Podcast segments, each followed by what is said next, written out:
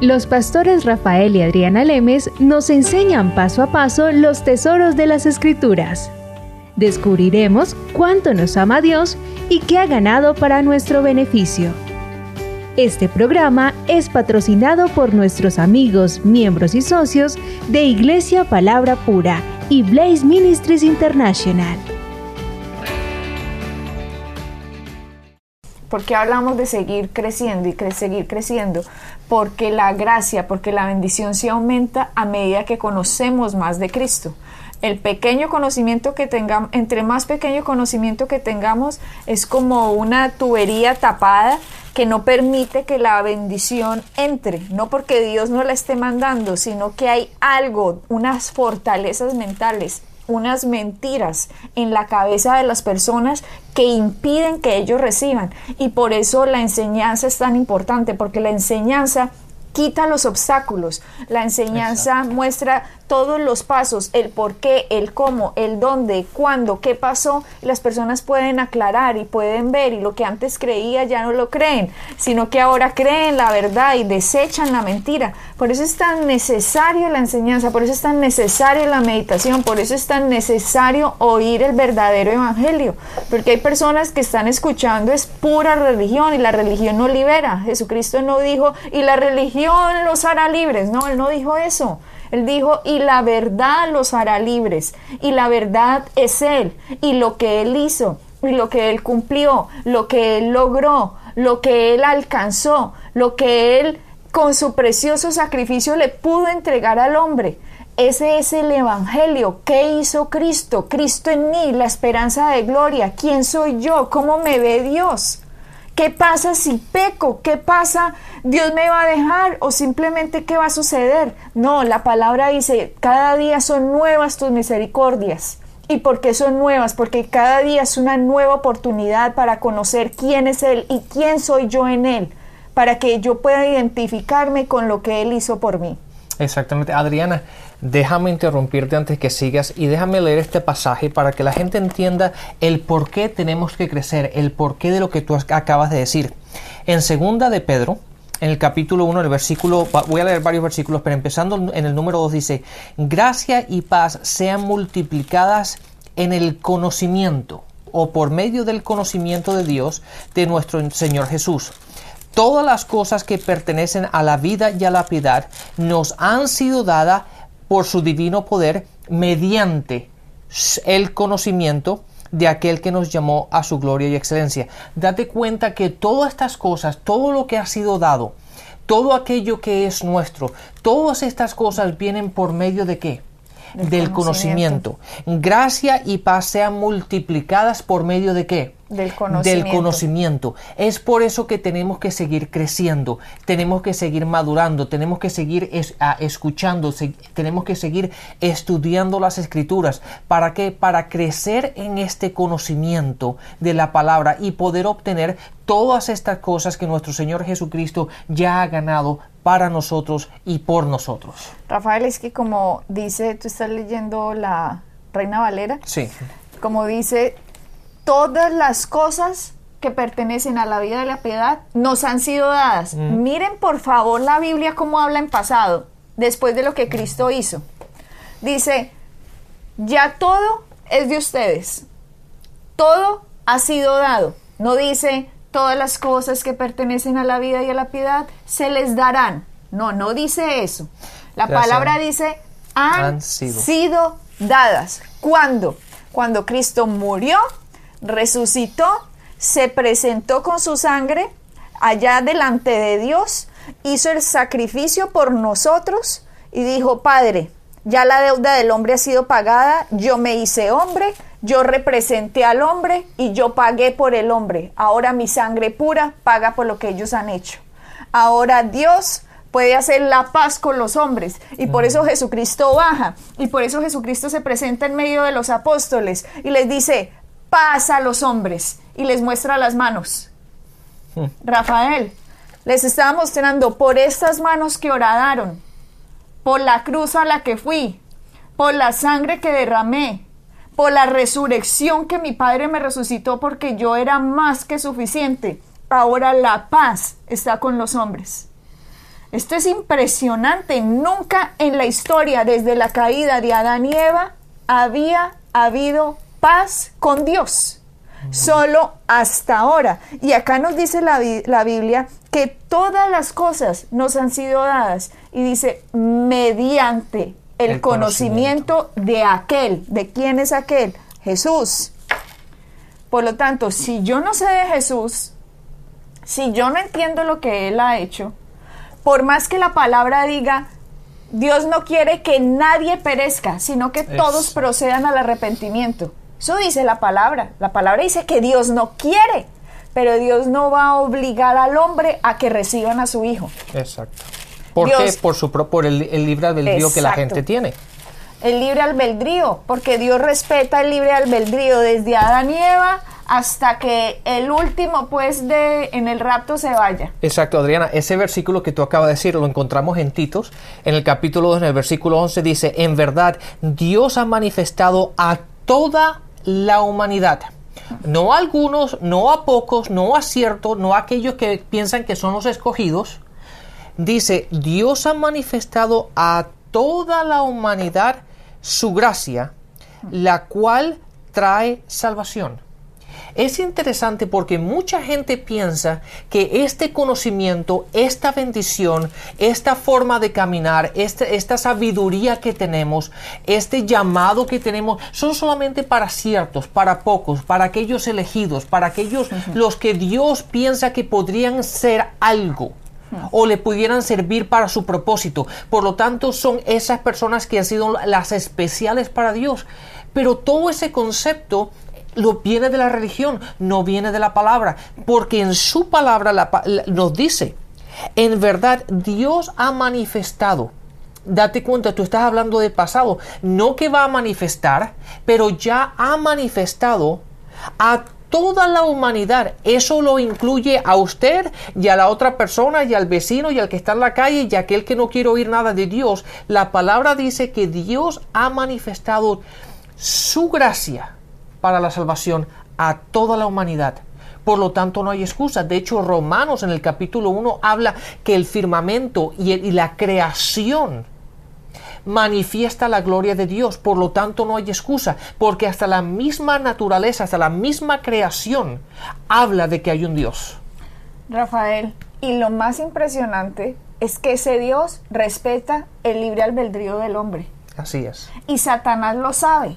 Entonces Satanás lo que hace es, les voy a confundir, los voy a enseguecer, con razón se llama el padre de mentira. Jesucristo dijo, Él es el padre de mentira. Y como padre no ha hecho sino mentirle a la humanidad. Por eso esta humanidad está patas arriba. Por donde uno mira, eso es caos, guerra, ladrones, confusiones, corrupción. Es una cantidad de, de consecuencias de la mentira y hay una sola verdad y esa verdad es Jesucristo. Pero se necesita el Evangelio, Rafael. Exactamente, y Adriana, ¿y cómo lo hace? ¿Me permites que se, los demuestre a ustedes cómo lo hace para que las personas que nos están escuchando, nos están viendo, vayan a la Biblia y comprueben que lo que estamos diciendo está escrito? Vayan a 2 de Corintios, en el capítulo 4, en el versículo 4 dice, el Dios de este mundo, ¿a quién se está refiriendo? Satanás. A Satanás, ha cegado la mente de, ah, de, estos incrédulos para que no vean la luz del glorioso evangelio de Cristo, el cual es la imagen de Dios. Date cuenta, eso es lo que tú acabas de decir, el enemigo le ciega los ojos. En este caso dice, le ciega a los incrédulos para que no vean la luz del Evangelio. ¿Cuál es el Evangelio? Las buenas nuevas las muy buenas nuevas. ¿De qué habla el Evangelio? De Jesucristo. ¿Quién es Jesucristo? El Hijo de Dios que vino, vivió, murió en la cruz, pero fue resucitado y está sentado a la derecha del Padre. Ese es el Evangelio. Y la esencia del Evangelio, lo que empodera el Evangelio, lo que nos da la fuerza de quiénes somos, lo que nos empodera a hacer lo que hacemos hoy y vivir de una manera victoriosa, es la resurrección de Cristo. Rafael, tú acabas de decir 2 Corintios 4:4 y dice que Satanás ha cegado. Con razón Jesucristo dijo y vino, he venido a dar vista a los ciegos. Así es. Jesucristo ah, sabía, el hombre está ciego. El hombre está bajo un sistema, bajo un mundo de tiniebla que no le deja ver quién es Dios. Y por eso él dijo, yo soy la verdad y la verdad está contenida aquí en su palabra. Cualquier otra cosa que les estén diciendo, ay, es que vean, vengo, vayan a una reunión, que va a venir yo no sé quién de la India o un gurú o un dios o la nueva era o yo no sé qué cosa oriental.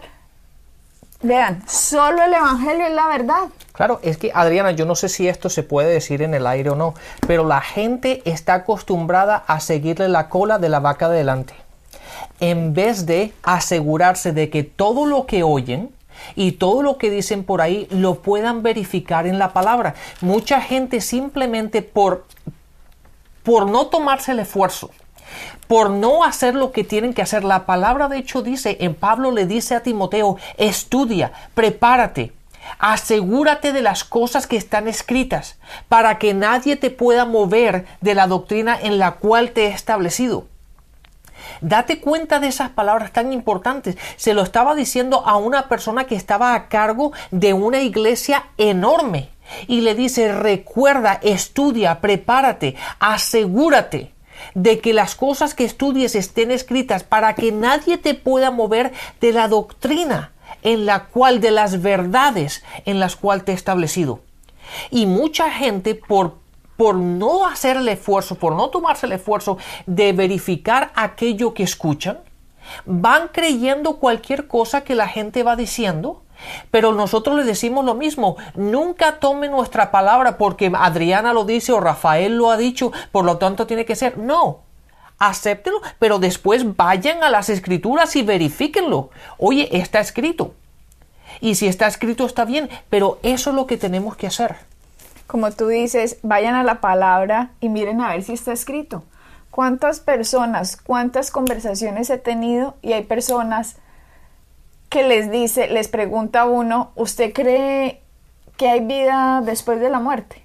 ¿Qué pasa? Y muchos le dicen a uno, como hace poco, no, yo creo que todo es un infinito negro, una infinita nada. De la nada venimos y hasta la nada vamos. Este es un espacio intermedio en el que simplemente debemos tratar bien como por nuestra salud interior a nuestro prójimo. O sea, me hablaba de unas cosas y yo decía, Dios mío bendito, saber que la palabra nos dice la verdad y se encuentra uno una persona completamente engañada, pero como usted lo ve tan buena gente y como lo ve tan risueño, entonces la gente dice, ay, debe ser que de pronto Dios se lo lleva para el cielo por buena gente o por risueño. Y no comprende que esa persona está completamente perdida. Está en el mundo de las tinieblas por más buena gente y risueño que sea porque hay algo muy poderoso en la, en, la humanidad y es el libre albedrío. Y Dios no va a violar el libre albedrío de ningún humano. Así como Adán y Eva decidieron tomar su libre albedrío para separarse de Dios, diciendo que Dios era el que estaba diciendo como mentiras y como que Satanás el que les estaba diciendo la verdad. Dios que dijo, no, él no dijo y se paró en la mitad diciendo, no, por favor, no, yo te amo tanto que te voy a traer conmigo, Adán y Eva. Dijo, lo respeto, pero lo que ustedes acaban de ser necesita una paga tan grande para yo poderlo recuperar. Y por eso desde esa época le había dicho, le dijo a Eva, la simiente de la mujer, dijo a Satanás, te va a aplastar la cabeza, porque Dios sabía, los engañaste, engañaste a Eva, pero ahora yo voy a hacer algo por la humanidad porque tanto nos ama que justamente nos tenía que recuperar. Entonces, en el libre albedrío nuestro, usted verá si escoge a Jesucristo o no escoge a Jesucristo. Ay, pero es que yo soy muy buena gente, Dios me tiene que salvar porque yo soy muy buena gente con mi prójimo, yo me he portado muy bien, yo he sido muy buena mamá, yo he sido muy buen papá, muy buena hija, muy buen hermano. Ay, es que él es tan buen hijo. Dios lo va a tener en su gloria. No, no, no, no, no. Aquí no se trata de. La Biblia dice que nadie va a ser justificado por obras justificado de ser libre de la culpa, de la penalidad de la culpa y de la condenación del pecado. Todo ser humano viene de Adán y Eva, por lo tanto todo ser humano nació en pecado y por lo tanto todo ser humano nace en un mundo que se llama el mundo de las tinieblas. Aunque vemos esta humanidad tan hermosa, tan bella, ríos, mares, montañas, aves, reptiles, peces, cuadrúpedos, mamíferos, bueno, lo que sea, aunque vemos esta, la bondad de Dios en la naturaleza, igual vemos aquí que está, hay un engaño en toda la humanidad. El uno piensa una bobada, el otro piensa una babosada, el otro cree que Dios es este, el otro cree que es aquel, el otro cree que no hay vida después de la muerte, el otro dice que de la nada viene y que a la nada va. Una cantidad de mentiras donde la única verdad de todo el asunto es que Jesucristo es la verdad. ¿Sabes qué, Adriana? Estaba pensando ahora, tantas conversaciones serían muchísimo más cortas y más sencillas si habláramos lo que está escrito, en vez de las opiniones y los puntos de vista de la gente. Es por eso que, a mí cuando la gente se pone a hablar de lo que piensa, lo que no piensa, a mi punto de vista, eh, no tiene validez ninguna. Vayamos a la palabra y después hablemos. Pero el que uno se ponga a hablar o a escuchar una cantidad de estupideces, cuando no está basado en la palabra, es una pérdida de tiempo. Porque aquello que, está, que tú acabas de decir, si no está basado en la palabra, no tiene, no tiene significancia alguna. No tiene sentido, no tiene validez, no tiene soporte alguno. No es verdad. No es verdad. Vayamos a la palabra. ¿Qué es lo que dice la palabra? Ese tiene que ser el punto número uno. ¿Qué dice la palabra? Y después hablemos. Pero cuando la gente no conoce la palabra y se pone a hablar por hablar, empiezan a crear todas estas doctrinas, todos estos puntos de vista, todo como tú acabas de decir, el chico este que se puso en contacto contigo, que no, de un vacío, de una oscuridad y de ahí venimos, de allá vamos. Eso no tiene concepto ni base, nada, absurdo, es completamente absurdo. ¿Por qué? Porque la palabra niega lo que él acaba de decir. Entonces, ¿para qué hablar sobre eso? Vayamos a la palabra. Es por eso que Adriana, nosotros no le, decimos a la gente constantemente, estudien, lean, vayan a la palabra y sepan lo que la palabra dice. Porque Rafael, ¿creen que Jesús es como otro superhéroe de Hollywood? Como una invención, o sí, vivió, pero bueno, Buda también existió, Mahoma también. ¿Cuántos cuántos pensadores también. Sí, pero todos están muertos, menos Cristo. Cristo resucitó.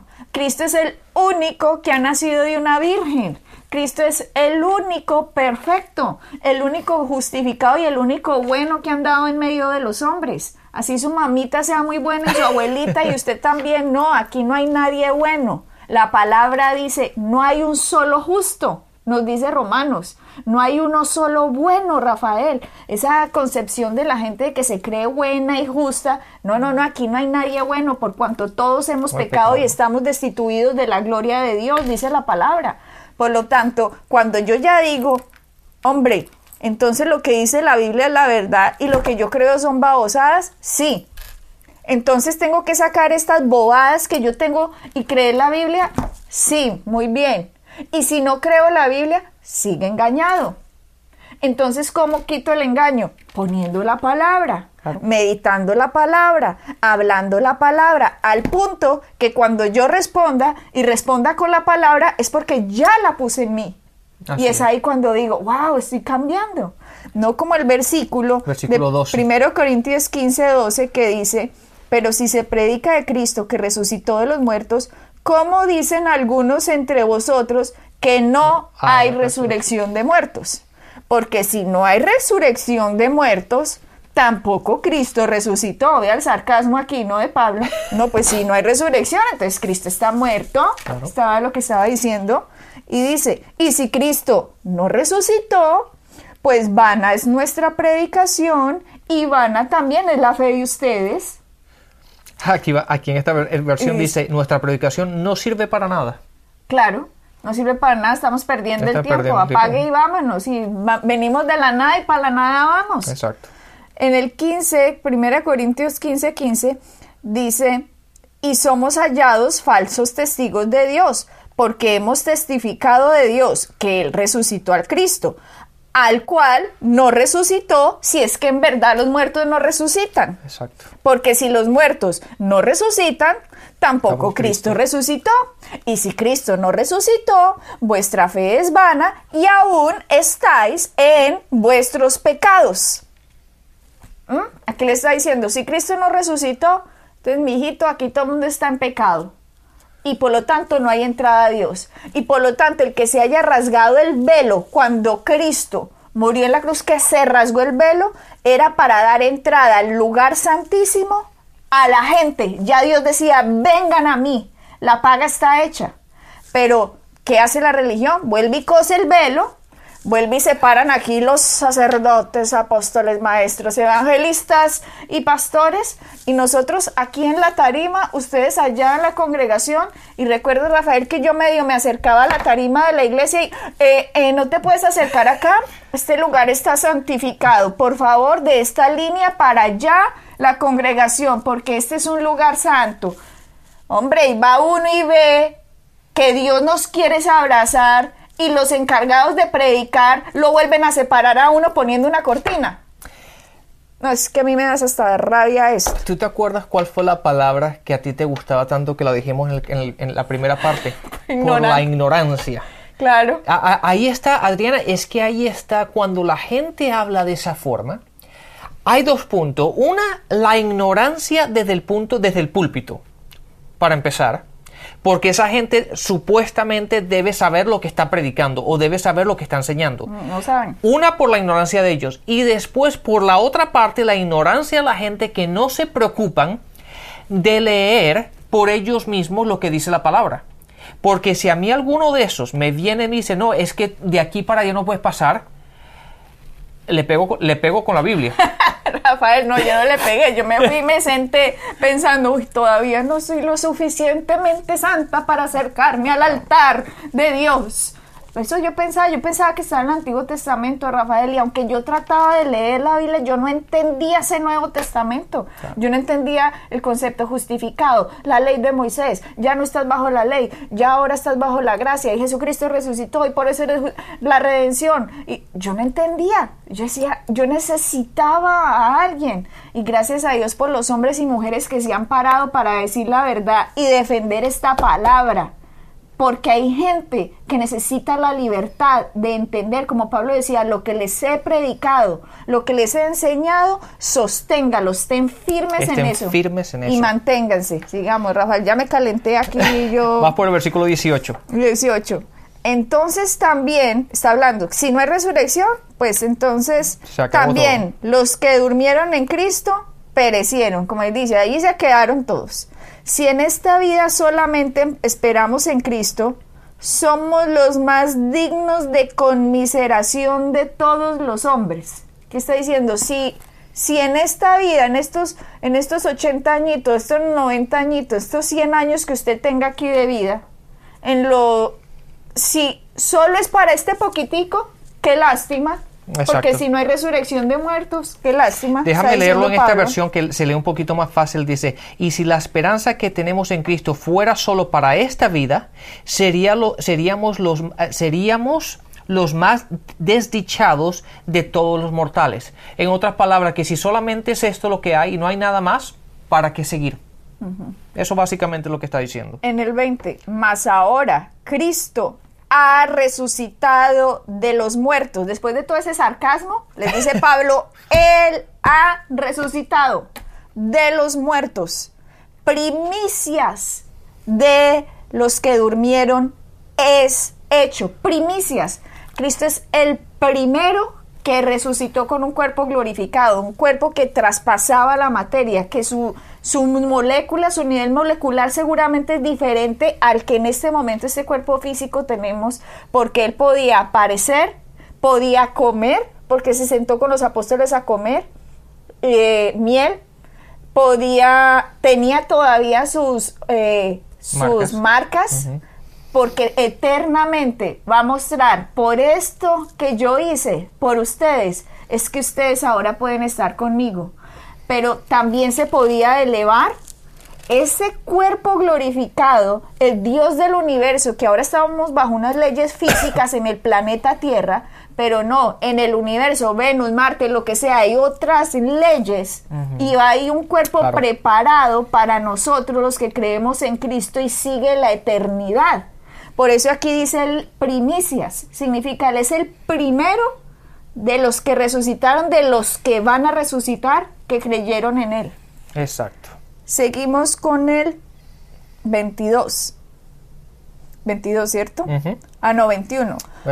Porque por cuanto la muerte entró por un hombre, ¿por qué hombre pasó esto en la tierra? Por Adán. Por Adán. Por eso aquí dice, la muerte entró por un hombre, pero también por un hombre la resurrección de los muertos, que es Cristo. Porque así como en Adán todos mueren, también en Cristo todos serán vivificados, pero cada uno en su debido orden. Cristo, o sea, Cristo es el primer resucitado. Las primicias, o sea, los, luego los que son de Cristo en su venida, las primicias son las personas que han muerto en Cristo desde que Cristo, desde que Cristo ascendió, todos los que hayan creído en Cristo del Antiguo Testamento y Nuevo Testamento, sus cuerpos que ya están muertos van a resucitar. Y dice, y luego los que son de Cristo en su venida, y después los que no han muerto y que creen en Cristo serán transformados en un abrir y cerrar de ojos. Serán cambiados, dice Pablo en Tesalonicenses, que ese no es el tema ahora, entonces más bien sigamos. Pero Adriana, ahora, perdona, pero se nos está acabando el tiempo una vez más. y pero ¿saben qué?